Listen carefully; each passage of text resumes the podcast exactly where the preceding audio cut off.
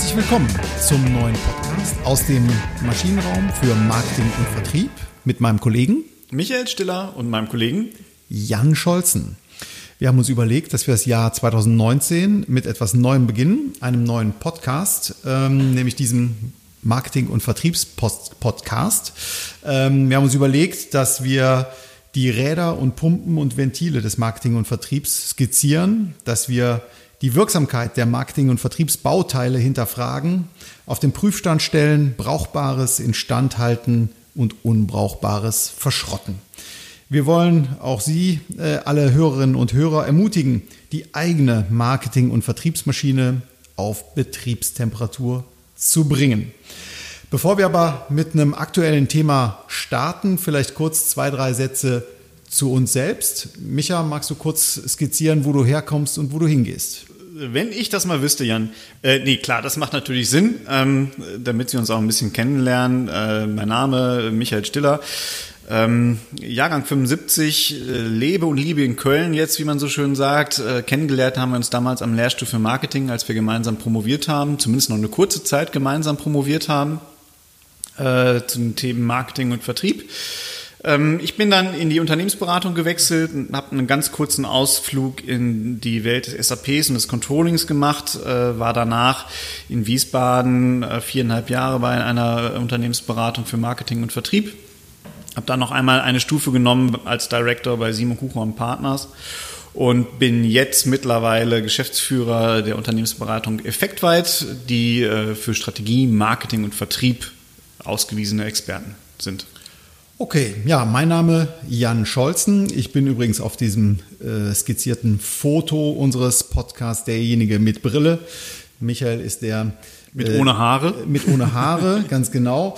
Ähm, ich, äh, wenn du in Köln äh, lebst und arbeitest, äh, lebe ich und arbeite ich auf dem Boden der Tatsachen. Ähm, ähm, wir haben gemeinsam äh, die Zeit am Lehrstuhl für Unternehmenspolitik und Marketing ähm, bestritten, ich zumindest auch ein Stück weit genossen. Äh, dann habe ich fünf Jahre bei Psychonomics gearbeitet, einer ähm, Marktforschungs- und Unternehmensberatungsgesellschaft. Ähm, bin dann zu GE Healthcare gegangen, äh, für den Bereich Marketing und Pricing zuständig und aktuell bin ich nach wie vor dort ähm, angestellt als Vertriebsdirektor für medizinische Ultraschallgeräte. Ja, ähm, was treibt uns um, ähm, uns jetzt in den nächsten drei Folgen, die wir uns äh, vorbereitet haben, ähm, ums Online-Marketing zu kümmern?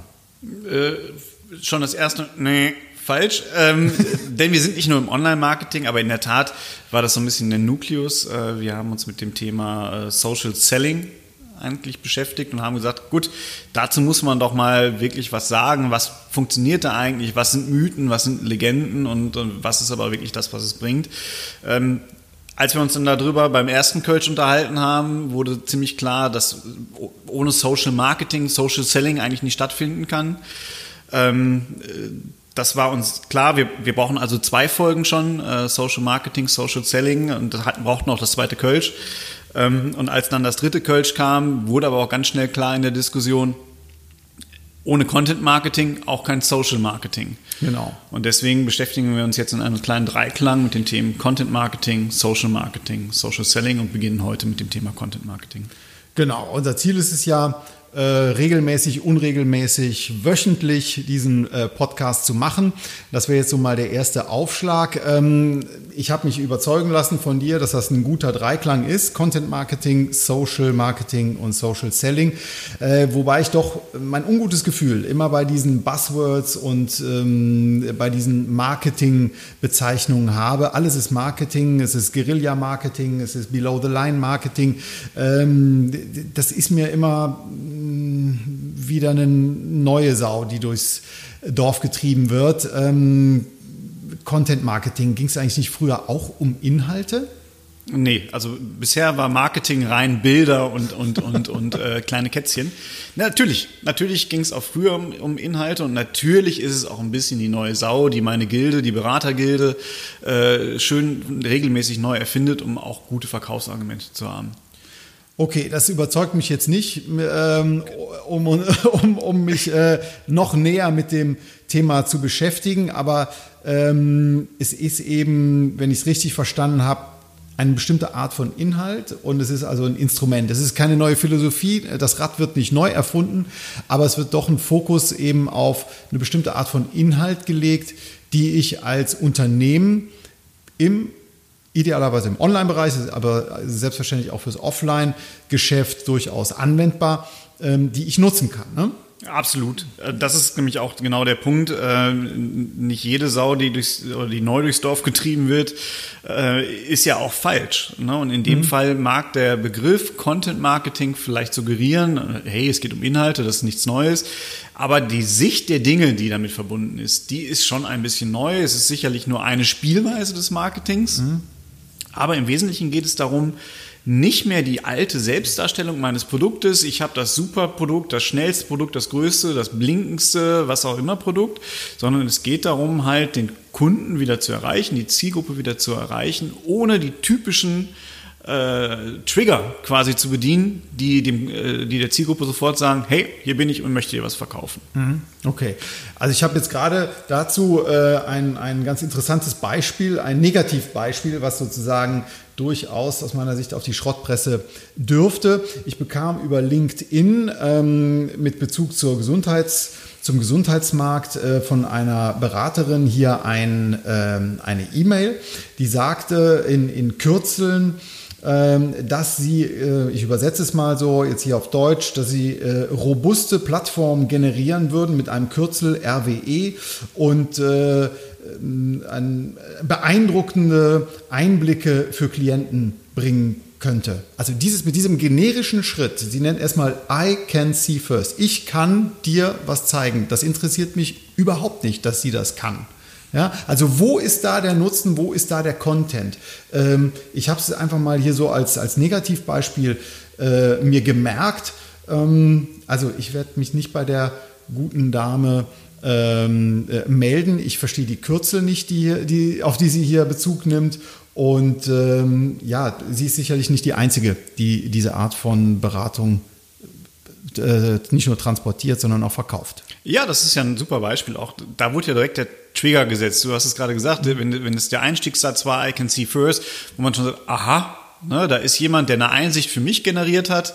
Äh, super, der will mir was verkaufen. Ich lese mir den Schrott gar nicht weiter durch. Genau. Das ist genau das Problem und wir, wir kennen dieses Phänomen unter dem Begriff auch Informationsparadoxon. Mhm. Du hast jetzt einen Satz gelesen, das ärgert dich eigentlich schon, weil du wusstest erst, ist dieser genau. Satz es wert zu lesen, die Zeit, die ich damit verbringe, als es äh, konsumiert hast. Mhm. Und das ist das Informationsparadoxon. Und du versuchst natürlich immer früher diesen Filter zu setzen, damit du diesen Satz erst gar nicht mehr lesen musst. Mhm. Und ähm, um das zu entgehen, benutzt man oder kann man äh, die, sich der Spielweise des Content Marketings bedienen.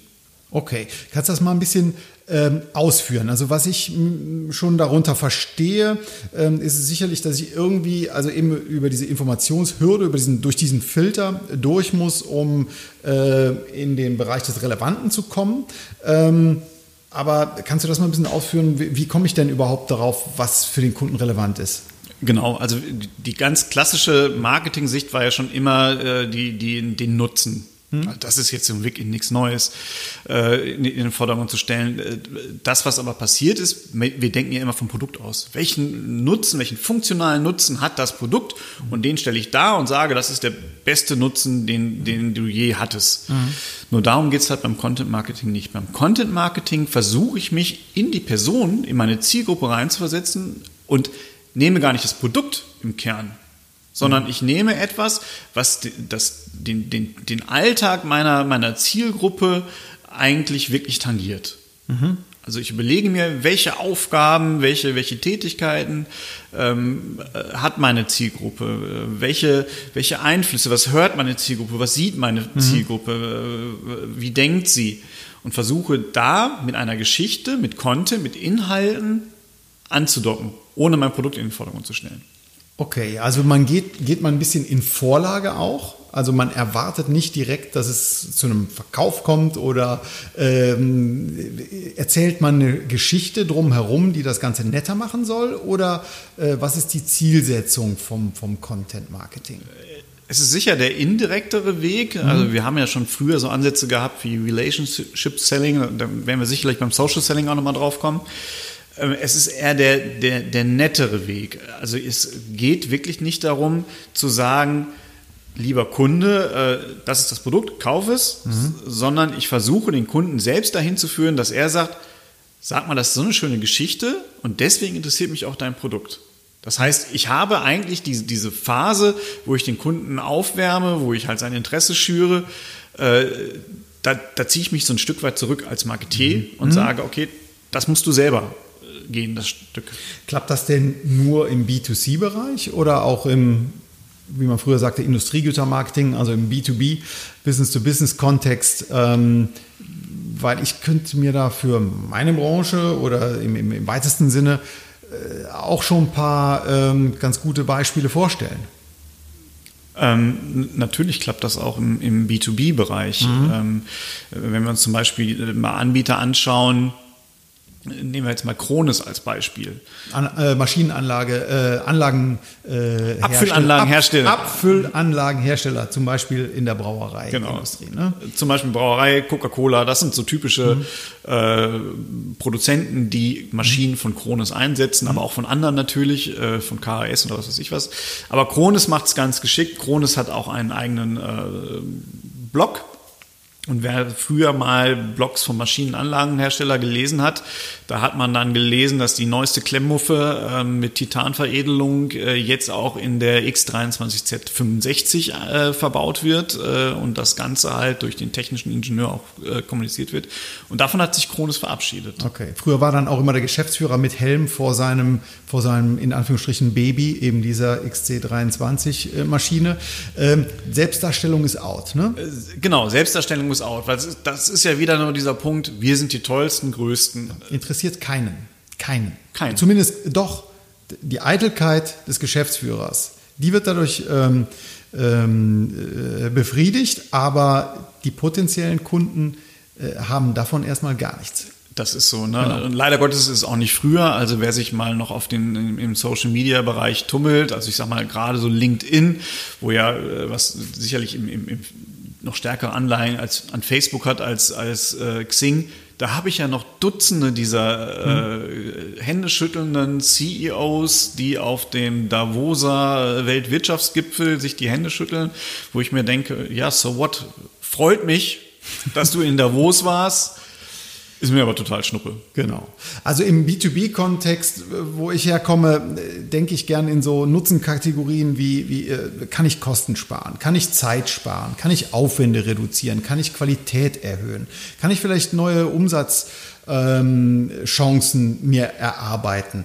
Ähm, wie mache ich das? Indem ich eine bestimmte Art der Zielgruppe ähm, neu anspreche oder eine neue Zielgruppe anspreche. Ähm, geht das so in diese Richtung? Ich glaube, das ist, das ist so die Basis, so würde ich es nennen, was aber auch noch ganz stark am, am klassischen Gedanken ist. Also du hast jetzt ganz stark so funktionale Nutzen angesprochen. Also ich kann Kosten sparen, ich kann Geschwindigkeiten erhöhen. Alles Dinge, die äh, von Funktionen meines Produktes, meiner Güter erfüllt werden. Es geht ja aber weiter. Also wenn man sich das jetzt mal so pyramidenmäßig vorstellt, dann habe ich halt so funktionale Nutzen. Ich habe aber darauf aufbauend auch sowas wie emotionale Nutzen. Ähm, wir kommen dann in, in so einen Bereich der Selbstverwirklichung rein und dann möchte ich irgendwann vielleicht auch nochmal Einfluss auf die Gesellschaft nehmen, so als Spitze dieser, dieser äh, Nutzenpyramide. Und da ist ja irgendwie äh, die Suche nach dem, nach dem richtigen, ähm, äh, nach dem richtigen Weg. Ich werde mich sehr schwer tun, glaube ich, im Content Marketing, wenn ich nur versuche, funktionalen Nutzen abzudecken. Weil ich dann immer wieder auf dem, ich habe zwischen dem funktionalen Nutzen und meinem Produkt ist halt ein direkter Link. Ich werde kaum was erzählen können über Funktionen, ohne mein Produkt in den Vordergrund zu stellen. Okay. Ich würde da nochmal. Ähm, Du hast jetzt ein ganz gutes Beispiel mal ähm, entdeckt gehabt, diese, diese Werbeagentur Cheddar, also wie der englische Käse, glaube ich. Ähm, Cheddar? Cheddar ist ein gutes Beispiel, aber auch nochmal zurück auf, Okay. auf Kronis. Ähm, Die machen es auch ganz geschickt. Wenn man auf den Blog geht, hat man klar auch die, die, die äh, Ingenieure, die, die halt dann nochmal sagen, so jetzt online konfigurierbar, was weiß ich was. Zwischendurch findet man aber auch Links, die zum Beispiel auf einen Craft Beer Blog verweisen. Aus dem Gedanken heraus, wer sind meine Leser, was sind meine Zielgruppe, also ein bisschen auch dieser Persona-Gedanke. Ähm, die interessieren sich ja für Getränke. Die interessieren sich dafür, was ist jetzt neu, was sind Trends auf dem Markt. Und die interessieren sich dann auch für Craft Beer. Und so kriege ich halt eine Verquickung zwischen meinen Produkten, aber auch zwischen emotionalen Nutzen oder auch Selbstverwirklichungsnutzen meiner, meiner Zielgruppe. Okay, wir sind jetzt aber sehr stark auf den positiven äh, Elementen einer, einer, einer Nutzenidee unterwegs. Ähm, das Schöne ist, es sind ja immer zwei Seiten einer Medaille. Das heißt, ich kann Lust generieren oder, oder, oder und Frust vermeiden. Ja. Ich glaube, das ist, wird häufig bei, im Marketing komplett unter den äh, Teppich gekehrt, was ich falsch finde. Komplett. Das ist das, das ein bisschen das, das Werbliche. Ne? Ich möchte immer nur in Begeisterung denken und die müssen alle jubeln. Manchmal ist es aber so, dass wenn einer nicht weint, ist ja auch schon mal toll. Ganz genau. Dann ist man zwar schnell bei diesen Sicherheitsbedürfnissen, die ja auch schon nicht nur funktional sind, ähm, aber auch emotional sein können, dass einem Sorgen genommen werden, ja, dass man, ähm, dass es einem gut geht, dass man ähm, Liefertermine auch einhalten kann. Ähm, all diese Sachen äh, machen also Sinn. Ähm, Michael, du hast eben in einem äh, Halbsatz, äh, in einem Halbsätzchen gesagt, äh, das sogenannte Persona-Konzept. Persona-Konzept, ich habe es zum ersten Mal, muss ich gestehen, ähm, äh, bei dir in deinem Blog, Denkbar heißt er ja, Denkbar von Effektweit, äh, gelesen. Ich fand das ganz interessant. Ähm, was ich verstanden habe, es ist mehr als eine Zielgruppenbeschreibung, es ist nicht sozioökonomisch oder soziografische ähm, Einteilung von Kundengruppen, äh, sondern Psychologie spielt auch irgendwie eine Rolle. Aber ich möchte, da habe ich überhaupt nicht mit fremden äh, Federn schmücken. Ähm, kannst du das vielleicht nochmal aus, aus ähm, wie du das so siehst, dieses Persona-Konzept? Naja, ich habe es ja auch nicht äh, erfunden. Also mit meinen Fingern würde es sich da nicht schmücken. Ich weiß auch gar nicht, wer es erfunden hat, wenn ich ganz ehrlich sein soll. Aber äh, grundsätzlich ist es ja so, dass das alte Zielgruppenkonzept, was halt über soziodemografische, äh, teilweise ja auch schon psychografische und Kaufverhaltensmerkmalen irgendwie äh, beschrieben wurde, das erweitere ich, indem ich sage, okay, ich schaue mir nicht mehr an, ein Milieu oder eine Zielgruppe, sondern ich möchte mir den Menschen vorstellen, den Mensch, der dahinter steht. Das heißt, ich ergänze das Ganze noch über die Punkte, die ich vorhin auch schon mal erwähnt habe. Welche Aufgaben hat dieser Mensch? Und zwar nicht nur in, in, in dem Kontext meines Produktes, sondern ganz generell. Ähm, Und was fühlt dieser Mensch? Also äh, wie verbindet oder was verbindet dieser Mensch mit diesen Aufgaben? Äh, Welchen Einflüssen unterliegt er? Äh, Was macht ihm da besonders viel Spaß und was macht ihm da überhaupt keinen Spaß, sondern frustriert ihn auch noch eher? Okay, äh, können wir da irgendwie ein bisschen Fleisch an Knochen bekommen? Also Lust erzeugen, Frust reduzieren ist klar, ähm, aber wie kann man bei diesem Kronis-Beispiel oder bei diesem Cheddar-Beispiel bleiben? Wie, wie bekomme ich das äh, aufgeladen jetzt? Ja, also wenn man sich die, die Posts äh, von, von Cheddar anschaut und, und das, was Cheddar macht, Cheddar sagt nicht an einer Stelle, wenn man sich die, die Posts einfach nur anschaut, wir sind eine, eine Firma, die multimediale Inhalte produziert. Sagen Sie nicht. Sagen sie nicht. Das wird überhaupt nicht erwähnt. Sondern äh, womit sie spielen, ist halt, sie wissen, sie haben eine Zielgruppe, die wirklich Probleme hat, äh, erklärungsbedürftige Produkte darzustellen. Was, machen, was macht Cheddar? Cheddar stellt einfach nur Beispiele rein. Also das, was sie produziert haben, das sind meistens eher die am, amüsanten äh, Produktionen, die sie zeigen oder die äh, überraschenden äh, Produktionen und Produktionen über Produkte, wo man wirklich nicht wüsste, okay, wie erkläre ich das? Also zum Beispiel diese aufblasbaren Bananenboot-Dinger, auf denen man mit dem Fahrrad äh, auf dem Wasser fahren kann. Wenn Sie verstanden haben, was ich jetzt meine, dann hat Cheddar, äh, dann brauchen Sie Cheddar nicht. Ähm, ansonsten schauen Sie einfach mal bei Cheddar rein. Aber d- die haben sich überlegt, was ist die Aufgabe meiner Zielgruppe? Und wie kann ich das Thema bespielen, aber ohne dass ich das Produkt direkt in, in den Vordergrund schreibe. Okay. Aus einem ganz anderen Bereich, ähm, da haben wir uns auch schon mal drüber unterhalten, ähm, mehr so aus dem Präsentations- und Rhetorikseminar, vielleicht auch Führungs- ähm, aus dieser Industrie, Management-Industrie, ähm, äh, Training.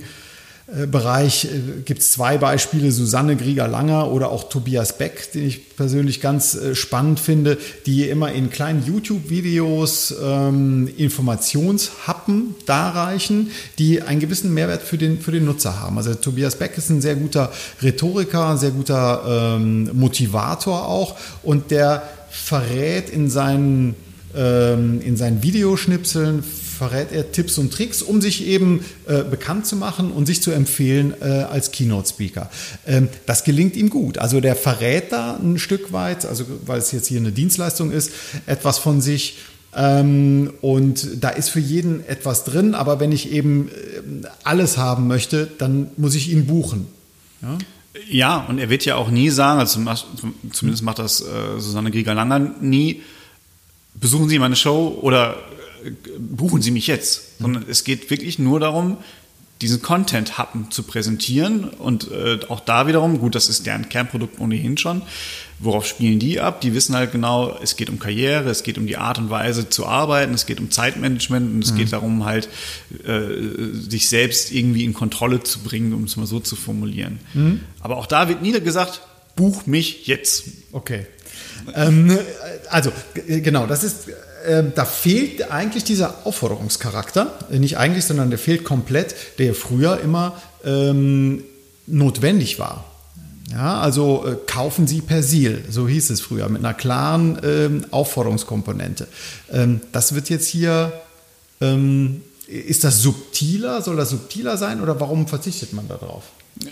Ich denke, also was heißt ich denke? Natürlich ist es subtiler, ganz klar, mhm. weil ich diesen sogenannten Call to Action zumindest nicht mehr dann bringe, wenn ich zum ersten Mal die, die, die, die Zielgruppe damit in Berührung bringe, sondern mhm. ich bringe den Call to Action ja später. Wir sprechen ja noch über die Kaskade, mhm. Social Marketing, Social mhm. Selling es muss aber nicht unbedingt social sein, es muss nicht unbedingt virtuell sein, aber mein Call to Action bringe ich erst später. Erst dann, wenn ich den Kunden oder die Zielgruppe dazu bewegt habe, sich mehr über mich zu informieren. Okay. Dann wird irgendwann klar, aha, mich gibt es auch zu kaufen. Okay, also es ist auch sowas wie eine vertrauensbildende Maßnahme, wie Vertrautheit, Vertrauen und so weiter hergestellt wird, äh, können wir uns nochmal gesondert drüber unterhalten. Äh, aber das ist so die erste Stufe, um erstmal ja ins Relevant Set oder überhaupt erstmal über, durch diesen Informationsfilter zu kommen, ne, den genau. du eben beschrieben hattest. Äh, okay. Das hm? ist sicherlich der Punkt, dass man wirklich über diesen, durch diesen Filter durch muss, ohne den Trigger zu setzen, hey, ich bin eine Verkaufsveranstaltung. Ähm. Okay. Ähm, ja, ich glaube, wir sind schon, ähm, haben das Thema schon ein, ein, gutes Stück weit bearbeitet. Also für ein, für ein Fazit ähm, oder vielleicht noch so als Handlungsempfehlung fallen mir zwei Sachen ein. Ähm, ist, der Content darf keine, nicht nur eine nette Geschichte sein. Also er muss natürlich einen irgendwie gearteten Bezug zur Marke oder zum Produkt haben. Ansonsten kann es ja gar nicht vertrauensbildend sein. Ja, also für, für mich auch noch nicht Teil des Fazits, sondern äh, sicherlich nochmal die andere Seite. Ne? Also mhm. ähm, äh, die Gefahr besteht natürlich immer, dass ich wirklich nur noch ein Geschichtchen erzähle und dann mit in, in die Märchenwelt eintauche. Mhm. Ähm, ich muss es schaffen, diesen Fit hinzubekommen, irgendwann über den, über, wir haben ja gerade schon über die Nutzenpyramide gesprochen, irgendwann auch wieder auf diesen funktionalen Nutzen herunterzukommen, zu gucken, welcher funktionale Nutzen ist auch relevant, um dann auch den Link zu meinem Produkt zu bekommen und auch die Marke zu halten. Also es ist zum Beispiel nicht sinnvoll, äh, äh, wenn, ich, wenn ich ein ökologischer äh, Energieversorger bin, ähm, die, die, die Meldung loszulassen, ähm, wir bauen eine neue Rodelbahn und ein Teil des Waldes ist schon geholzt. Das, das, ist ein macht, echtes Beispiel. Ne? Das ist ein das echtes Beispiel. Ja, oder äh, es gab auch mal von einem anderen großen ähm, äh, Energieversorger, die haben versucht, in der Tat Content Marketing zu machen. Sie brauchten aber halt ähm, Ressourcen für, für äh, einen Wald, der, der, durchaus auch in Deutschland bekannt ist. Äh, und sie starteten den Artikel mit der Headline Schade um den schönen Wald, aber ähm, das passt nicht mehr in, so, in den Rest des Images herein. Also in dem Fall habe ich zwar Content, Mhm. der aber eher Re äh, Reaktanz erzeugt, ja, der mich nicht wirklich weiterbringt und aus dem ich ja auch keine Verkaufsgeschichte mehr hinbekomme. Nee, null. Und ich bin direkt in der Verteidigungsposition. Also da kann man auch nochmal den PR-Berater hinterfragen, was, er, was ihn da geritten hat. Anyway, also ähm, es, es muss, der Bezug muss da sein. Ähm, es muss auch klar sein, wofür die Marke natürlich steht. Das setzen wir jetzt einfach mal voraus. Ja. ja. Okay, wenn du sagst, wir ziehen jetzt mal ein Fazit, was bleibt über vom Content Marketing? Die Frage ist ja, was machen Sie jetzt mit dem, mit dem, äh, ich hoffe, Sie werden im Nachhinein nicht gesagt, mit dem Geschwaller der beiden, aber letztendlich mit den Informationen, die wir Ihnen da gereicht haben. Äh, was passiert jetzt morgen an Ihrem Schreibtisch damit? Genau, also Filter ist, glaube ich, der erste ähm, Sprung, Informationsfilter. Wie komme ich durch den Informationsfilter? Genau, wenn, wenn Sie versuchen, Ihre Zielgruppe zu erreichen, präsentieren Sie nicht mehr das Produkt direkt und sagen, kauf mich, sondern überlegen Sie sich, wie komme ich über diesen Filter hinweg. Genau. Wenn ich durch den Filter durch bin, vielleicht auch schon vorher, sollte ich mir aus meiner Sicht Gedanken darüber machen, wer ist denn jetzt die Persona? Genau, sehen Sie nicht mehr so eine Zielgruppe, sehen Sie keine Zielsegmente, sondern sehen Sie Menschen mit all ihren Bedürfnissen und Tätigkeiten, die die halt in ihrem Arbeitsalltag, aber auch im privaten Alltag so haben. Genau. Was ist der Frust, der vermieden wird? Was ist die Lust, die erzeugt wird mit meinem Leistungsbündel, mit meinem Produkt, mit meinen Services? Ähm, ja, und dann so die Nagelprobe, dann am Ende, wenn man äh, Content äh, erarbeitet hat, Hand aufs Herz, ne? Passt das Ganze? Genau, nochmal richtig Hand aufs Herz. Passt es zu meiner Marke? Passt es zu meinem Produkt? Erzähle ich irgendwelche Märchen oder hat es schon alles Hand und Fuß und ich komme auch irgendwann, habe ich zumindest schon mal eine Idee, wie ich dann doch mal zu dem Call to Action komme. Super. Ich denke, dann haben wir es erstmal. Ähm, vielen Dank fürs Zuhören. Ähm, wenn Ihnen das ähnlich viel Spaß macht wie uns und Sie auch an einem Austausch interessiert sind, mailen Sie uns ähm, an die E-Mail-Adresse michael at maschinenraum-podcast.de oder an jan at maschinenraum-podcast.de. Ähm, wir sind der Überzeugung, dass Vertrieb und Marketing besser geht als das, was man gemeinhin so liest und sieht. Äh, keiner ist fehlerfrei. Wir freuen uns, ähm, wenn Sie uns abonnieren. Wir freuen uns, wenn Sie uns weiterempfehlen. Wir freuen uns auf die Hörer und Hörerinnen in, der nächsten Woche. Absolut. Und wenn Sie auch mal sagen, wir haben da ein Thema, äh, da würde ich gerne mal was zu hören. Auch darüber freuen wir uns jederzeit über Themenvorschläge, Themenwünsche, die es gibt. Super. Dann vielen Dank fürs Zuhören. Bis nächste Woche. Und empfehlen Sie uns weiter. Tschüss. Tschüss.